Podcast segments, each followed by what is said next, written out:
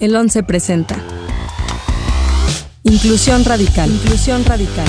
Porque no basta con aceptar la diversidad de nuestra sociedad. Hay que incluirla.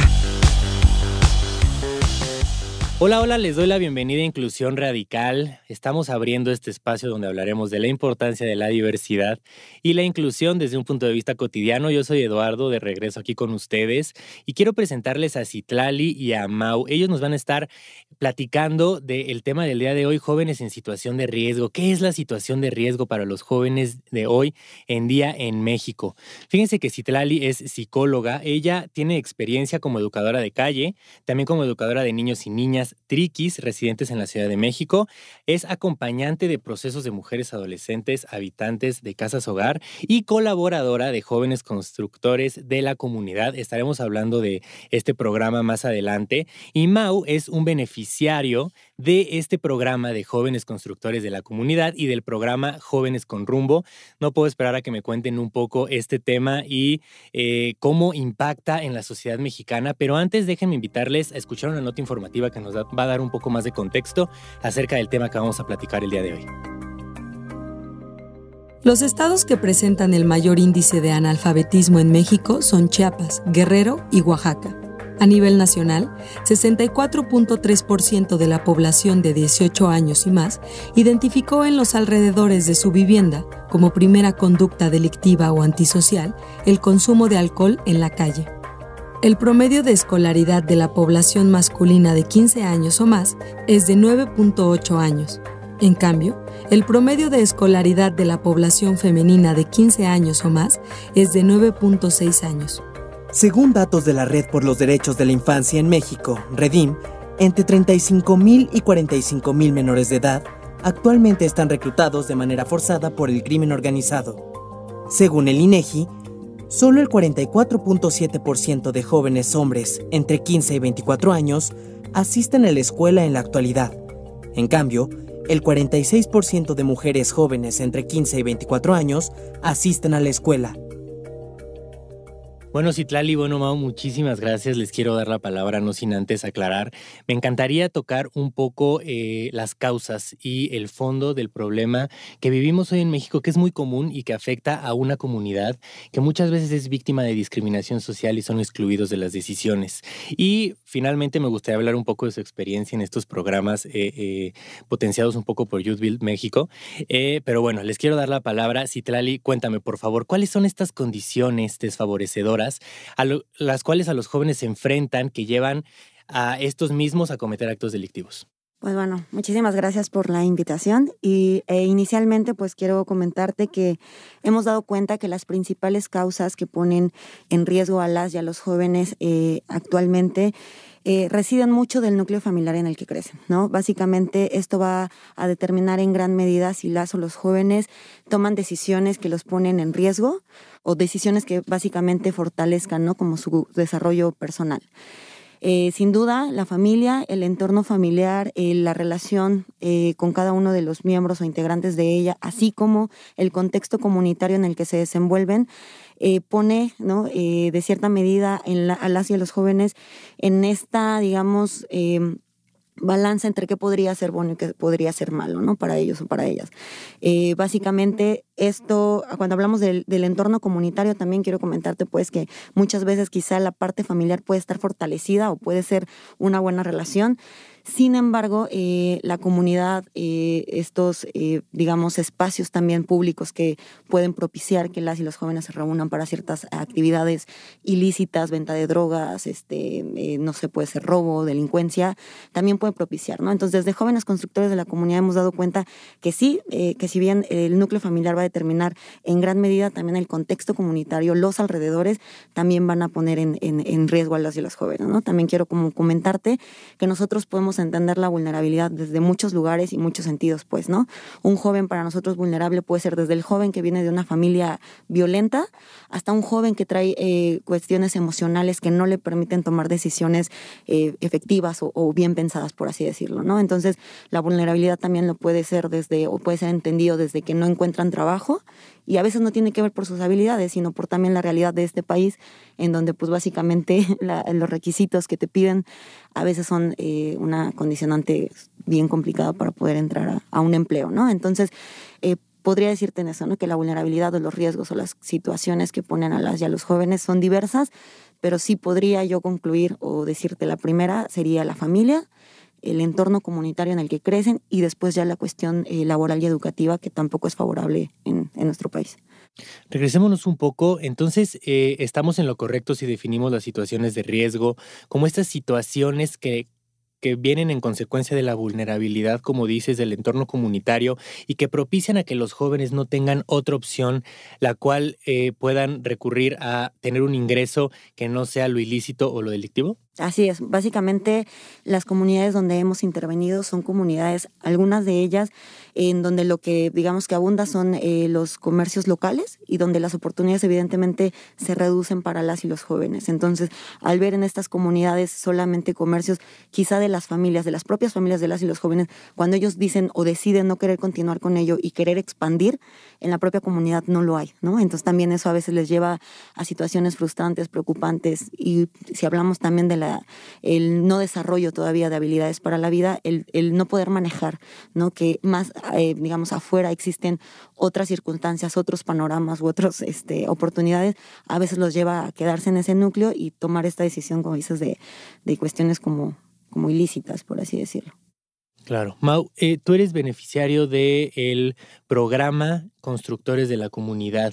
Platícanos un poco en tu experiencia. ¿Tú te has encontrado con historias similares a las que cuenta Citlali, en el que los jóvenes, por situaciones de entorno familiar, tuvieron que eh, recurrir a este, actos delictivos? Digo, evidentemente recurren a constructores de la comunidad, que ya hablaremos eh, más a futuro de eso, que bueno, es como el panorama ideal. Sin embargo, tú cuéntame, ¿conoces alguna historia de, de un joven que haya, eh, no sé, desertado de la educación o algo así y haya eh, eh, un poco, se haya propiciado a enfrentarse a situaciones ilícitas? Eh, bueno, buenas tardes. gracias por invitarme a tu programa. Y sí, claro que sí, conozco mucha, muchos de los chicos que desertaron esta, este estudio a causa de que pues, se fueron a, a, licitar en, en, drogas, a vender sustancias tóxicas. Entonces eso hizo que se desertaran su, su, este estudio. Y pues sí, conozco mucha gente que hace eso. Claro, es que la verdad es simplemente común, o sea, es, es algo muy fácil, digo, te desenvuelves y creo que muchas eh, por así decirlo, familias lo pueden vivir en México, ¿no? Te desenvuelves en un entorno familiar que no es sólido, eh, que no inculca valores y entonces, eh, pues bueno, como que nos meten un poco el chip de que los niños y los adolescentes tienen que estudiar, pero al tener que ganar dinero y al tener que la situación económica y el panorama en muchas comunidades de México no es favorable para los jóvenes, tienen que ganar dinero y desertar de la educación, que es un tema bien importante que me gustaría comentarlo contigo, Citlali. Esta, los jóvenes dejan la escuela para irse a trabajar, pero también se enfrentan a otro panorama que es jóvenes no tienen estudios, tampoco tienen experiencia laboral, ¿cómo van a conseguir estos recursos para tener dinero, que es lo que necesitan para poder solventar una situación un poco más estable en sus familias, en sus comunidades, si no tienen estos, estos dos factores que son los principales que te cuestionan al pedir un trabajo? Claro, y que inicialmente también quisiera como un poco complementar lo que comentas sobre justo estas causas también que llevan a la deserción educativa, que si bien ya lo hice son familiares, muchas veces también son las económicas, pero también existe otra situación u otro factor de riesgo en las y los jóvenes, que es el embarazo adolescente o los embarazos no, no planeados. Y otra situación también eh, que creo que también influye demasiado muchas veces es justo el desinterés por parte de las y los jóvenes por continuar, porque eh, aparentemente el panorama a futuro para ellos no es favorable, ¿no? ¿Por qué? Porque han visto que el compañero, que el amigo estudió pero no encontró trabajo, ¿no? Y entonces un poco a lo que vas también es como el desempleo en México, ¿no? Los perfiles que te comentaba que son bien complicados a veces, pues sí llegan a una realidad o se topan con una realidad de frente en donde ellos consideran o creen que al dejar la escuela encontraron un trabajo y se empiezan a topar con sueldos bajos, ¿no? Empiezan a topar con condiciones laborales sin prestaciones, con condiciones laborales de jornadas de más de ocho de abuso, horas. De abuso laboral, que también es de los recursos con los que te quedas, ¿no? Exacto, ¿no? Y entonces, ¿qué pasa? Que empiezan a frustrarse porque parece que lo que parecía, ¿no? Como alentador, no es así, desertan y entonces justo van también a esta cuestión de ya deserté de la escuela, busqué un empleo, no salió como esperaba, las condiciones no fueron las más favorables, qué me queda, ¿no? Muchas veces es decidir por, ¿no? Por ir, cómo busco dinero de manera sencilla y que aparte alcance para todo lo que quiero, ¿no? Entonces también tiene que ver esto.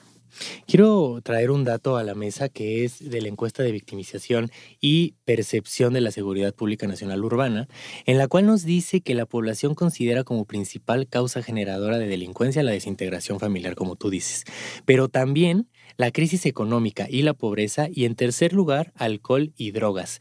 ¿Es fácil el acceso al alcohol y las drogas para los jóvenes en México? ¿Qué piensas, Mau? Sí, súper fácil.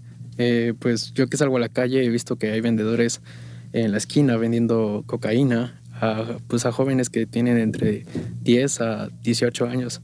Es un tema, digo, que, que, que lo sabemos, que suena en la televisión, que es muy romantizado y un poco eh, dramatizado en la televisión, en las novelas eh, y, así, que también se escucha a voces de, familiares y amigos, pero que no creo que tengamos dimensionado qué tan grave es el acceso al alcohol y a las drogas. Y bueno, el, segundo punto que comentaba, la crisis económica y de pobreza. ¿Tú conoces, Itlali, una historia en tu experiencia como asesora eh, psicológica de una historia de un joven, una joven que se haya enfrentado no solamente a una, a una situación de vulnerabilidad familiar, sino también a situación de drogas y alcohol desde muy temprana edad. Digo, 14, 13 años, los jóvenes tienen acceso a drogas y alcohol. Sí, de hecho sí hemos tenido algunos casos con jóvenes que tienen problemas de consumo, ¿no? Que evidentemente también son derivados de esta situación familiar y entonces lo que empieza a suceder acá es que cuando podemos o queremos más bien acompañar al joven en este proceso, eh, evidentemente hay que hacerle ver, ¿no? Que pues son, es una situación de decisión personal pero que también les cierra muchas oportunidades y muchas puertas a las de los jóvenes. Pueden tener un panorama de un plan a futuro en tres años importante, pero justo el consumo de, sustancias, en este caso piedra, marihuana, eh, nos, nos, imposibilitan de cierta medida, ¿no? Hemos generado acompañamientos, sí, sin embargo también eh, eh, necesitamos, digamos, o el acompañamiento ideal sería que la familia respalde, acompañe, ¿no? todo este proceso y a veces no sucede y cuando no sucede es mucho más complicado para nosotros poder como generar un cambio, un impacto favorable en el joven. Entonces sí hemos tenido algunos casos eh, de consumo, también consumo de marihuana, lo, más común es marihuana, en este caso piedra, eh, tienen acceso a alcohol, eh, cigarro, este, no sé, alguna otra sustancia tal vez por ahí que, que activo, ¿no? que es de lo más accesible también y barato, por así decirlo, para el consumo. Y este vínculo de acceso con las drogas y el alcohol es los que los hace saltar al puente de decir, bueno, entonces ya no solo consumo, sino también vendo, sino también este, eh, comercializo y, y, todas estas eh, acciones ilícitas que también llevan a problemas mucho más, bueno, no podría decir mayores, no, no lo sé, pero que llevan a problemas de violación, de secuestro, de robos, de asaltos. ¿Es este primer acercamiento con las, al acceso a las drogas y el alcohol lo que hace que los jóvenes se sientan en esta situación? Dime, Ma. Sí, claro que sí. Eh, pues yo conozco a varios que hicieron eso y que quisieron saltarse y de ahí en fuera han estado vendiendo todo tipo de sustancias y se les está haciendo muy fácil este camino y hacen que desierten sus estudios. Sí, es, verdaderamente difícil e interesante, la verdad, el, poder el poder buscar soluciones. Digo, eh, nada más quiero tocar un último punto en el tema de construir esta problemática para después empezar a buscar soluciones, porque creo que Jóvenes Constructores de la Comunidad es un gran programa que, que puede ayudar a, sacar un poco eh, a los jóvenes de estas situaciones vulnerables. Pero sí me gustaría tocar el tema de decir... Eh, ¿Hay comunidades en donde este riesgo es más común? Eh, Citrali, dime, por ejemplo, comunidades en las que el crimen organizado es mucho más, este, es mucho más común, eh, donde los grupos de narcotraficantes, los grupos eh, eh, de delincuentes están, pues básicamente por las calles y que el sistema de seguridad es laxo. Sí, bueno, nosotros, jóvenes constructores de la comunidad, ha trabajado en comunidades en donde pues los índices de violencia son altos. Nos hemos dado cuenta, por ejemplo, que ahorita que intervenimos en algunas comunidades, las características propias de los espacios también favorecen ¿no? a la venta de, drogas. Son callejones, eh, muchos de ellos callejones muy pequeños, calles en su vida normalmente en donde no hay tantas salidas por, eh, de, las mismas calles, por así decirlo. También tiene que ver eh, justo con características del propio espacio, con abundancia de parques que no les dan uso, eh, canchas que están abandonadas creo que eso tiene que ver sobre estos espacios, comunidades o alcaldías, por así decirlo, en donde hay un mayor eh, venta ¿no? o, flujo de, venta de drogas porque eh, propicia que las y los jóvenes puedan eh, tener acceso de una manera mucho más fácil, por así decirlo, donde justo el sistema de, de seguridad pues eh, no transita, ¿no? Eh, hay calles que son muy pequeñas, muy estrechas, subidas, bajadas, y entonces eso también dificulta, ¿no? aunque no debería de ser así, pero pues que el, el sistema de, de, seguridad esté alerta, ¿no? Entonces creo que eso también tendría que ver. ¿Podrías decir que grandes ciudades están un poco más libradas de estas situaciones que provincias pequeñas o es igual, bueno, no igual, es, es diferente el, la, vulnerabilidad en las dos partes? Eh, considero que es diferente la vulnerabilidad. Creo que la venta y el acceso de drogas para las y los jóvenes está. Eh, a nivel pues ciudad, considero que las, que las causas ¿no? de, de los espacios, eh, particularmente donde se vende, tienen que ver con ello. En provincia me parece que las condiciones son eh, distintas, evidentemente, pero también creo que hay, eh, con base en esas características propias de los espacios, pues también, ¿no? La gente que la vende, que la eh, va moviendo por los espacios, pues también toman cuenta en qué punto le es favorable poder repartirla, venderla, no sé, ¿no? Claro. Bueno, ¿qué, quiero preguntarte, Mau, ¿qué tan amplio es esto? Porque nos estamos enfocando mucho en, el primer tema, ¿no? Que es el primero en el que entiendo que se enfrentan los jóvenes, que es venta de drogas y acceso al alcohol. Pero, ¿qué pasa con robo? ¿Qué pasa con eh, secuestro? ¿Qué pasa con, eh, eh, pues, estos, esto, o sea, que, que al final podría o no involucrar drogas y alcohol, pero que también son otros delitos que no es venta de drogas y de alcohol. ¿Tú has visto este panorama mucho más amplio en el tema de los delitos que se cometen? Sí, sí, lo he visto y lo he vivido. Eh, pues me tocó, uno de los jóvenes estaba drogado y ya drogado pues hace que hagas cosas que no. Entonces hay jóvenes que se les facilita hacer el robo y de ese robo pues van a tener acceso para comprar sus drogas. Es dificilísimo, es, es, es la verdad triste el poder pensar que, que que pues estas situaciones pasan y mucho más común de lo que nosotros pensamos, eh, que hay eh, comunidades en las que el sistema de seguridad no es el competente, que hay comunidades en las que el control de venta de alcohol y de drogas tampoco está controlado y en el que las organizaciones que se, que se dedican a, a poder formar entornos saludables, familiares para los jóvenes, pues no están este, involucrándose al 100% para poder hacer, bueno, disminuir estas situaciones de vulnerabilidad. Citali, cuéntame un poco de jóvenes constructores de la comunidad, cuéntame un poco de jóvenes con rumbo, cuéntame un poco de Youth Build, cuéntame cómo está este esta solución, esta organización que nos da herramientas para que los jóvenes puedan encontrar un trabajo remunerado, oportunidades de experiencia laboral, capacitación para un, trabajo futuro y para que los jóvenes se den cuenta que la vía correcta es eh, el trabajo pues por así decirlo, honrado.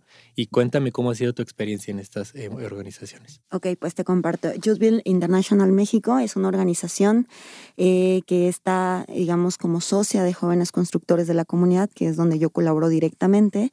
Y eh, bueno, trabajamos, Jóvenes Constructores de la Comunidad trabaja bajo un programa que se llama Jóvenes con Rumbo, ¿no? que es creado por Youthville México, en donde la idea o el objetivo principal es promover el desarrollo y el fortalecimiento de habilidades para la vida y para el trabajo de las y los jóvenes. ¿no? Básicamente lo que buscamos al trabajar con las y los jóvenes durante talleres, actividades, distintas sesiones, es que las y los jóvenes, porque nosotros eh, sabemos y confiamos que ellos ya traen eh, habilidades y que tienen este, eh, cualidades y características bien positivas, pero creemos que podemos fortalecerlas justo para, digamos, crear como un factor protector de todas las situaciones de riesgo que ya platicábamos, ¿no?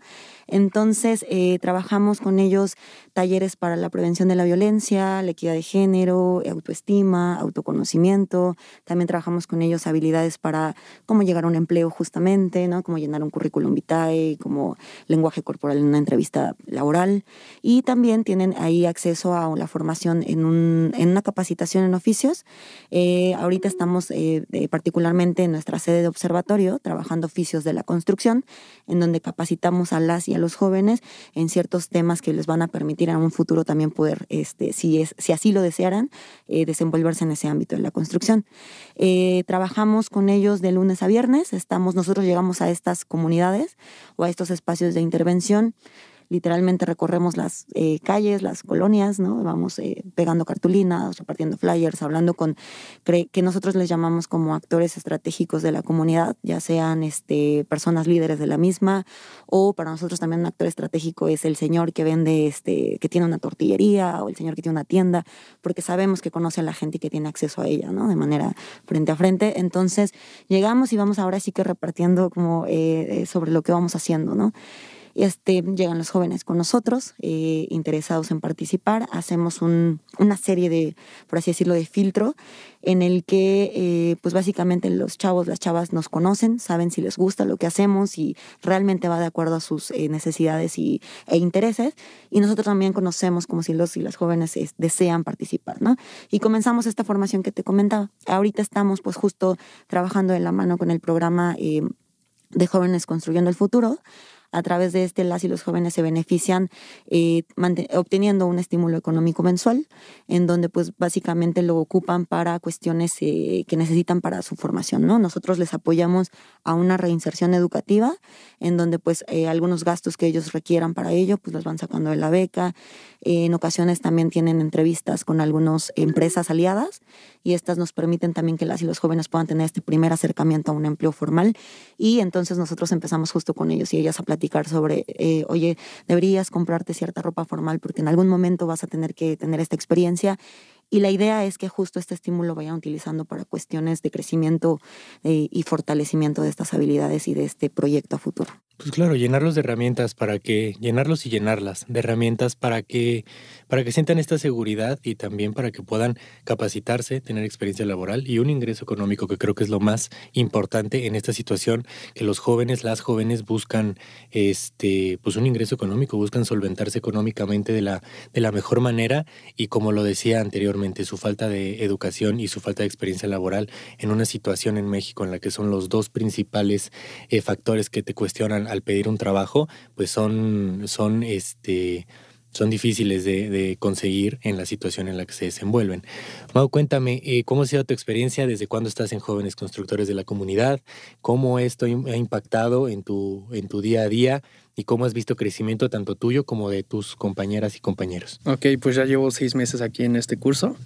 He aprendido muchísimas cosas. La verdad es que yo tenía otros pensamientos acerca del curso que no pensaba cumplirlas, pero hasta el momento sí he cumplido todas esas, esas expectativas, perdón. Y, este, y me está yendo súper bien. Cosas que jamás yo había visto pues en la escuela normal, ¿no? Y en este curso son diferentes capacitaciones, diferentes enseñanzas. Y en el tema laboral, en el tema de, trabajo, porque entiendo que hablas de la capacitación, en el tema del trabajo y de cómo es remunerado este trabajo, ¿cómo te ha funcionado? Me ha funcionado bien, no, no sabía que era un CV, es algo que pues, no, tenía nada en cuenta que era eso. Y teniendo este curso ya, sé cómo realizar varias cosas para este trabajo, buscar un empleo formal, cómo, la, cómo es la vestimenta para una encuesta y todo eso.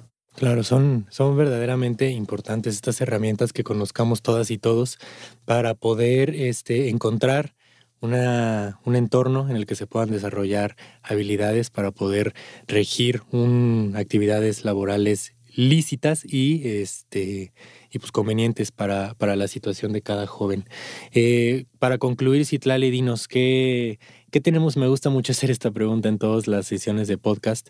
Eh, ¿Qué tenemos que hacer nosotros como, como personas eh, que día a día vivimos eh, envueltos en estas eh, situaciones? que no las estamos notando, que no estamos identificando los focos rojos, que no, no sabemos cómo está el entorno de los jóvenes hoy en día. ¿Qué debemos hacer nosotros? ¿Cómo podemos colaborar en reducir esta vulnerabilidad para que los jóvenes no estén en situación de riesgo?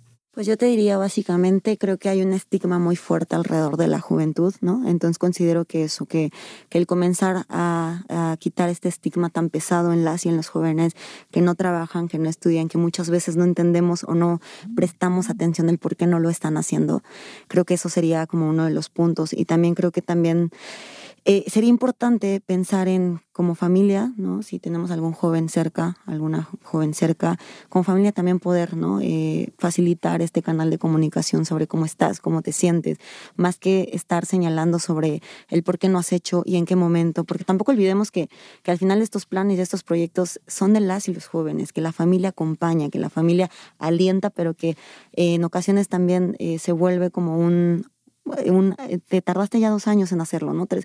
Creo que también es eso, vamos entendiendo la parte también en la situación y las condiciones emocionales de las, los jóvenes que creo que son bien importantes para entender quizá por qué no están decidiendo en terminar la escuela, por qué no han permanecido en un empleo, por qué han desertado de cuatro escuelas.